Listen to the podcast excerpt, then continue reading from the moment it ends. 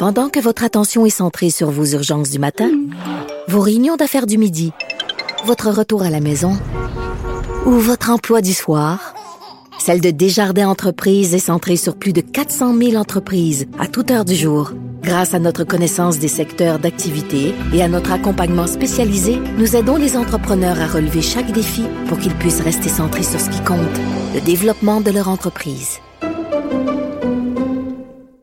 Excellent vendredi à tous, début de la fin de semaine. Aujourd'hui, à la haut sur la colline, Geneviève Lajoie du bureau parlementaire nous présente ce caucus très particulier, caucus COVID de la coalition Avenir Québec, euh, hier et aujourd'hui. Éclaté en plusieurs endroits, ce caucus. Elle remarque même qu'il y a un député qui était au volant de sa voiture et elle se demande si c'est permis par le Code de la sécurité routière de, comme ça, de participer à un caucus en direct de sa voiture. Mais d'abord, mais d'abord, nous sommes vendredi, alors c'est l'heure du dialogue des barbus. C'est pas moi qui dis ça, c'est mon tonton Thomas. C'est pas moi qui dis ça, c'est mon tonton Thomas. Y a sa barbe qui pique. Oui, bonjour Thomas Mulcair.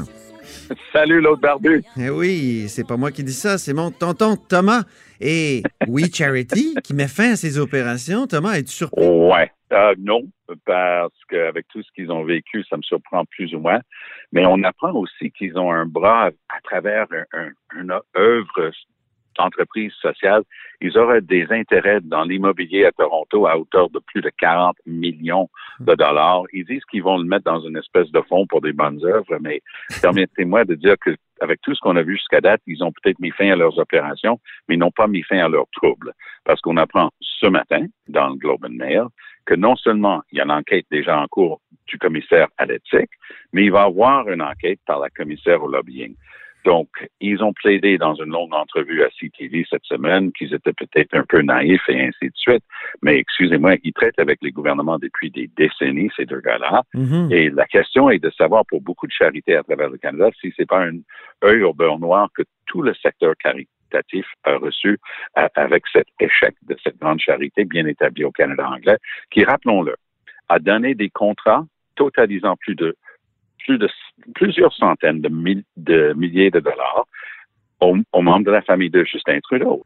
Comment ont-ils pu se mettre dans cette situation-là? Et euh, We Charity et le gouvernement Trudeau, c'est invraisemblable. J'ai l'impression que C'est ça va être le Monsieur Trudeau- supplice de la goutte là, avec toutes ces C'est très enquêtes. bien dit. C'est exactement ça. Parce que pour M. Trudeau, lui, il pensait qu'une fois qu'il avait tiré la blog sur la session parlementaire avec la fameuse euh, technique de la prorogation, qui Ouais. est une manière de, de, de marquer un temps d'arrêt, ben, il va être obligé de revenir. Dans 15 jours, il est obligé de donner un discours du trône. Donc, ce discours du trône, lui, il va essayer de mettre un peu de feu d'artifice là-dedans, de dire, ben, on appuie reset, là, puis on recommence sur de meilleures assises, euh, peut-être même des excuses avec ça, il est bon là-dedans. Mais ça partira pas tout seul. Alors, ils ont réussi à mettre fin aux commissions parlementaires qui étaient en train d'étudier les déboires du gouvernement Trudeau, de sa famille et de We Charity. Mais le commissaire à l'éthique, lui, ne serait pas impressionné par ça. D'ailleurs, on lui a demandé un commentaire hier quand We Charity a annoncé qu'il mettait fin à ses opérations. La réponse était laconique et quasiment drôle. Il a dit c'est un fait intéressant d'une aire de dire ça change C'est tout. mes affaires.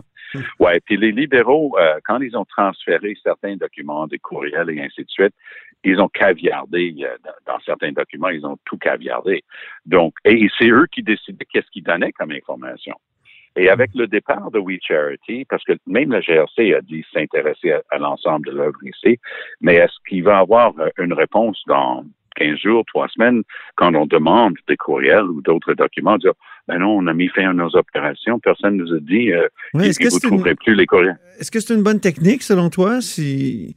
Est-ce que c'est une bonne Ben, en fait, technique? si, si on veut s'assurer que les preuves soient plus là, euh, ça pourrait bien être ça, mais il y a, il y a d'autres personnes qui vont s'intéresser maintenant. Il y a eu un reçu d'impôt pour œuvre de charité à chaque fois qu'il y a un don à cette organisation.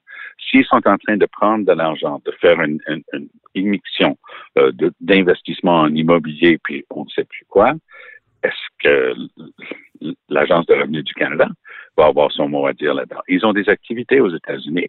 Je peux vous dire que je, je connais très bien l'administration américaine et je peux vous garantir une chose, eux, ils vont regarder ça de très près. Parce qu'eux, ils niaisent pas avec la création d'une charité. Ils vont vérifier et valider si tout est, correct. Donc, c'est loin d'être terminé pour les frères Keilberger, qui, qui sont derrière cette charité-là. Et ils avaient très peu d'activité au Québec pour défaut de compétences en langue française. Et ce qui est intéressant, c'est qu'ils étaient disposés de, de, gérer un programme de 900 millions de dollars au fédéral. Est-ce que ça voudrait dire qu'ils ne pouvaient rien en français? Pas du tout. En, le sous-traitant à National au Québec. Avec National, une compagnie de relations. C'était bizarre. Ça n'avait tellement aucun bon sens, cette histoire-là. Alors, il y en aura pour des mois et des mois à venir, puis je pense que M. Trudeau va le traîner jusqu'aux prochaines élections, mm-hmm. que je calcule seront au printemps. Bill Morneau était déjà un ministre déchu. Puis en plus, là, il est, accusé d'avoir violé la loi électorale. C'est pas rien. Oui, c'est intéressant parce qu'on peut dire, bon, une amende de 300 pièces, il n'y a pas grand-chose là, mais c'était une technique qu'ils étaient en train d'utiliser chez euh, les libéraux, chez M. Morneau en particulier, parce que Bill Morneau avait, peut-être beaucoup de, de capacités dans différentes choses, mais c'était pas un politicien né, c'était pas un gars qui avait passé sa vie en politique, donc c'est pas lui qui a remonté ça. Ce qu'il faisait, c'est qu'ils utilisaient son titre et sa présence et donc les ressources du gouvernement et pas du Parti libéral pour faire des événements comme Chambre de commerce et tout ça. Tout ça, tu as le droit. Tu es ministre, tu peux avoir euh, ton conducteur, tu es frais, tu peux aller à la Chambre de commerce faire un discours. Mais le hic, c'est qu'ils le faisaient dans les circonscriptions qu'ils espéraient ravir aux dernières élections et ils présentaient les candidats.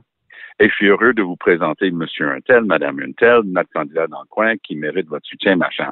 Donc, c'était une activité partisane à ce moment-là sur le bras de monsieur et madame le contribuable. C'est une nuance qui peut-être échappe à beaucoup de gens, mm-hmm. mais il faut comprendre que le fait même de les clencher là-dessus et d'imposer une amende minime, ça marque quand même un précédent dans le cahier des libéraux. J'ai envie de te piquer un peu, euh, tu sais que j'aime bien piquer le barbu. Euh, tu as été dans le gouvernement Charest quand même, Thomas Mulcair. Et donc, euh, est-ce que c'est ce genre de choses-là qu'on faisait? On sait à quel point le premier gouvernement Charest était obsédé par le financement. Ah, le financement, oui, mais le problème ici, c'est que c'était pas du financement partisan. Ils n'utilisaient pas l'argent euh, mhm. du parti politique. Ils utilisaient l'argent du public pour faire une activité partisane. Et je peux te dire que hier soir, j'ai parlé avec euh, quelqu'un de haut placé euh, dans le gouvernement conservateur qui a perdu sa circonscription aux dernières élections aux mains d'un libéral. Et cette personne m'a expliqué qu'ils sont en train de vérifier toutes les activités de Monod et de d'autres ministres parce qu'elle a vécu la même chose.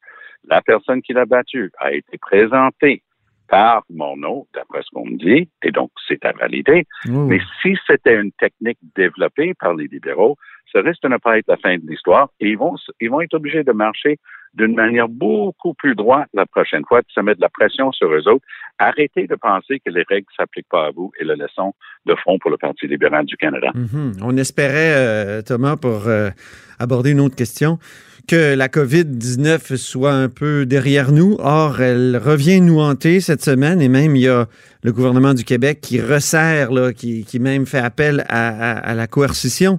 Donc, euh, qu'est-ce que tu penses euh, de ça? Ben, Est-ce que ça vient trop tard? On n'est pas fier quand on dit ça, mais il est tout à fait correct de rappeler que le Québec a un des pires bilans au monde ben de décès par population.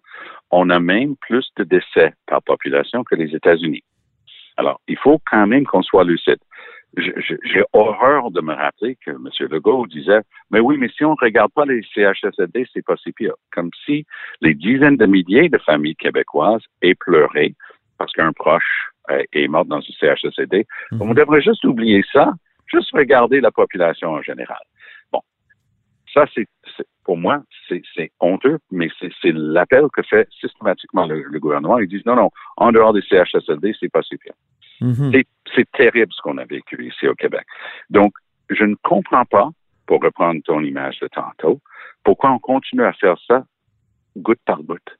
Pourquoi on ne prend pas des décisions plus claires et plus définitives? C'est-à-dire? Par exemple, cette semaine en Colombie-Britannique, Bonnie Henry qui peut, dès qu'elle fait une annonce, c'est la loi, les gens doivent le suivre. Elle regarde l'éclosion qui commence en Colombie-Britannique, qui a déjà commencé la deuxième vague. Ils étaient les premiers pour la première vague, ils sont les premiers pour la deuxième vague. Et elle dit, OK, fini. Les boîtes de nuit, fermées. Les bars, fermés tôt, et seulement si on peut servir de la nourriture. Et donc, elle commence là. et elle va être beaucoup plus stricte. Ici, on a banni les karaokés. Il faut fermer les bars. Il faut arrêter. Il y a trop d'images. TVA Nouvelle avait des images de bars cette semaine où les gens dansaient. Ils étaient les uns par-dessus les autres. C'est de la folie furieuse. Et mhm. il va falloir qu'on prenne des décisions strictes, par exemple, pour l'Halloween. Moi, j'ai des petits-enfants qui sont en âge et qui adorent l'Halloween. Moi, j'adore y aller avec eux.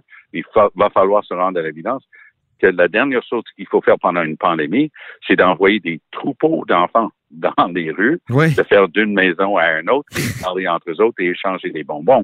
Ça se peut pas. Il va falloir qu'ils commencent à communiquer clairement aux parents que cette année, il peut avoir des activités en respectant les règles à l'école, des activités en respectant les règles dans la garderie ou en respectant les règles dans la famille mais ça se peut pas qu'on ait cet attroupement de, jeunes dans la rue comme on fait à chaque année. Et ça va nous manquer beaucoup. Oui. moi, il y a une part de moi qui me dit que c'est mais c'est terrible ce qu'on est en train de faire. Euh, c'est terrible pour on, les on est en train de créer des, des, générations de, de, de, comment dire de gens qui ont peur des autres. Des, des, oui, mais j'entends dans ta voix du scepticisme. Tu crois pas que Trump a raison quand il dit qu'il va avoir un vaccin le 1er novembre, juste avant les élections? oui, c'est un vaccin russe. hein, le, le, vaccin de, de, la fille de Poutine. En fait, c'est la fille de Poutine. Oui, c'est ça. Peut-être Trump va, donner le vaccin à sa fille aussi. Ça, c'est une autre chose. D'avoir appris euh, dans, dans, des enregistrements, ah, j'allais dire de la bouche de Bob Woodward, mais en fait de la bouche de Donald Trump, écrit par Bob Woodward, que Trump a carrément menti aux Américains. Il mhm. savait parfaitement la dangerosité de la COVID-19 et il a dit exactement le contraire. Mhm. Et ça, c'est la première fois que je vois Donald Trump hier être un peu inquiet. On voyait, il n'était pas baveux comme d'habitude, il n'envoyait pas tête comme d'habitude. Il savait qu'il était vraiment dans un coin et je pense que ça va lui coûter euh, très cher. Moi, je ne pense pas pour une seconde qu'il peut gagner les élections. on disait ça en 2016, Tom. Ah, je sais. Cette fois-ci, je, connais même un chroniqueur qui a dit, un analyste, là, un universitaire même, qui a dit à la télé que si Trump gagnait, euh, il, ne ferait plus jamais d'analyse. Comment il s'appelle déjà? En tout cas, c'est un gars Radio-Canada, puis finalement, il en fait ah encore de l'analyse, mais, il, a accepté, il a accepté de dire que c'était la pire prédiction qu'il avait fait dans sa vie. Donc, attention, attention. Hey, en terminant, il faut parler de l'axe. Oui? Je, je, je, persiste. C'est impossible pour Donald Trump de gagner. Ah oui? Et, et s'il gagne, qu'est-ce que tu fais? Tu achètes une bouteille de vin. Pour te consoler. On la boira à plus de, de deux mètres de distance, contrairement à Ford et ah, Legault, les deux premiers ministres qui étaient côte à côte, épaule à épaule, en train de claquer une petite bière, toi. Écoute l'autre barbu, ça là, je deviens dingue avec ça. C'est comme Justin Trudeau qui était à Ottawa, il n'avait pas le droit de traverser la frontière, il est allé dans son chalet dans l'Outaouais alors que c'était interdit pour des raisons de santé publique et il savait qu'il n'avait pas le droit. Monsieur Legault faisait ses conférences de presse tous les jours avec le docteur Arruda d'un bord puis Daniel McCann à l'époque de l'autre bord. Ils étaient même pas à deux pieds, oublie deux mètres, puis on leur posait la question deux, trois fois. Ah, ben, c'est parce qu'on travaille beaucoup ensemble. Eh oui, mais tu dis à tout le monde de suivre la règle de deux mètres, puis tu le suis pas. Et finalement, il a fait la même chose avec Doug Ford. Il est, il est drôle. Il a un bon sens de l'humour. C'est un excellent communicateur, François Legault. Puis il souriait, puis il disait, ben, nos bouches étaient à deux mètres. Ça, c'est faux. N'importe qui qui regardait cette photo-là savait qu'il n'était pas à deux mètres de, des bouches ou d'une autre partie de leur corps. Donc, c'est rire du monde de le dire comme ça parce que tu ne peux pas avec crédibilité insister. Il y a des règles. Il faut les suivre puis pas les suivre toi-même devant les caméras. Le public dit, ben, tu es en train de prouver que ceux qui ont cette lubie de dire que c'est, un canular, tout ça, le COVID-19, tu es en train de leur donner un peu raison parce que oui. dis que les règles, ça, ne vaut pas de la chenoute. Tu as vu son tweet hier à François Legault? Le Québec et l'Ontario sont plus unis que jamais. On s'est dit, ben oui, c'est ça. Ils se, sont tellement proches que Ils ont donné plus de 50 millions de dollars de contrats de communication depuis le début de la pandémie. Peut-être qu'ils euh, devraient reviser leur manière de communiquer visuellement parce que ça, ça marche pas. Le public ne supporte plus de, cette, hypocrisie, cette manière de dire c'est ce que je dis puis pas ce que je fais. Oui, mais ils te répondraient probablement qu'ils sont maintenant dans la même bulle, l'Ontario et le Québec. Mais penses-tu qu'ils vont réussir? Oui, vas-y. Ben, moi, je pense qu'ils vont réussir à forcer la main du fédéral. Oui, c'est ça. Et ce qui est dommage, à cause de cette folie de, de la bière à, moins de deux mètres, ça a fait distraction du point fondamental de cette rencontre, ben qui était une nouvelle alliance entre l'Ontario et le Québec, les deux plus importantes provinces qui, à elles seules, représentent presque deux tiers de la population canadienne, et en train de dire, écoutez, là, on a fait un deal, même si la santé, c'est provincial, aux années 60, on a fait un deal, hmm. la, la loi sur la santé du Canada, santé publique, universelle, gratuite, les services, mais le deal, c'était 50-50. Là, c'est rendu 80 des provinces et 20 du fédéral. Et là, François Legault a entièrement raison. Là, Doug Ford, c'est une bonne chose qu'il embarque avec le Québec. Et ils vont être, ils vont avoir le droit de pousser le fédéral parce que M. Trudeau dit qu'il veut faire encore des déficits. Mais la meilleure manière de le forcer, c'est d'insister que le fédéral commence à payer un petit peu plus pour la santé. En même temps, tu parles du Canada central. Je pense que on parle rarement en bien de lui, mais Philippe Couillard avait lancé cette idée du Canada central et avait vraiment essayé de, se rapprocher du gouvernement ontarien. Évidemment, c'est le gouvernement Wynne, donc euh, qui avait un rapport presque incestueux avec le gouvernement Trudeau. Donc, est-ce qu'il aurait pu faire cette demande-là? Mais quand même, je, tiens à rappeler que M. Couillard avait insisté pour que l'Ontario et le Québec euh, euh, fassent front uni. Non, je, je, peux te parler de, de Kathleen Wynne qui, qui, a perdu ses élections aux mains justement de Doug Ford. Et encore là, peu de gens auraient prédit ça. Mais elle était tellement pas aimée à la fin de son mandat. Puis je peux te parler de première main. Elle, elle a interféré dans la dernière élection fédérale d'une manière éhontée. C'est ça. Euh, nous, on, nous, on avait un plan pour les garderies. Elle a envoyé sa ministre de l'Éducation pour attaquer le NPD en Ontario en disant des faussetés énormes mais moi, je peux pas commencer à attaquer une ministre provinciale. Je suis dans une élection fédérale, mais Trudeau puis sa gang à Ottawa ne se sont pas gênés d'utiliser Kathleen Wynne. Donc, Kathleen Wynne n'aurait jamais fait une conférence de presse avec Philippe Couillard pour faire la même chose que Legault et Ford ont fait cette semaine. Oui, c'est bon. Ce genre de pression-là ne peut venir qu'à des gens qui ne sont pas dans la famille libérale. On va voir, euh, Antoine, en début de semaine, lundi, il y a une élection au Nouveau-Brunswick. Il y avait un gouvernement minoritaire conservateur. Moi, je pense qu'ils ont des très bonnes chances d'aller chercher leur majorité. Et là, on va se rendre compte que les conservateurs reviennent en force à travers le Canada. Les, gouvernements provinciaux libéraux, il y en a très peu, mais il y a une perversion là-dedans. Les libéraux à Ottawa adorent cette situation-là parce que les gens à travers le Canada qui veulent quand même une alternance disent, mais on va garder des libéraux à toi. Ah, oui. tout d'un coup, on va avoir conservateurs et conservateurs, puis là, il n'y aura pas de rapport de force non plus. Exactement. Hey, merci beaucoup, euh, Allez, Thomas. À très bientôt. Merci, l'autre barbu. Salut. à la semaine prochaine.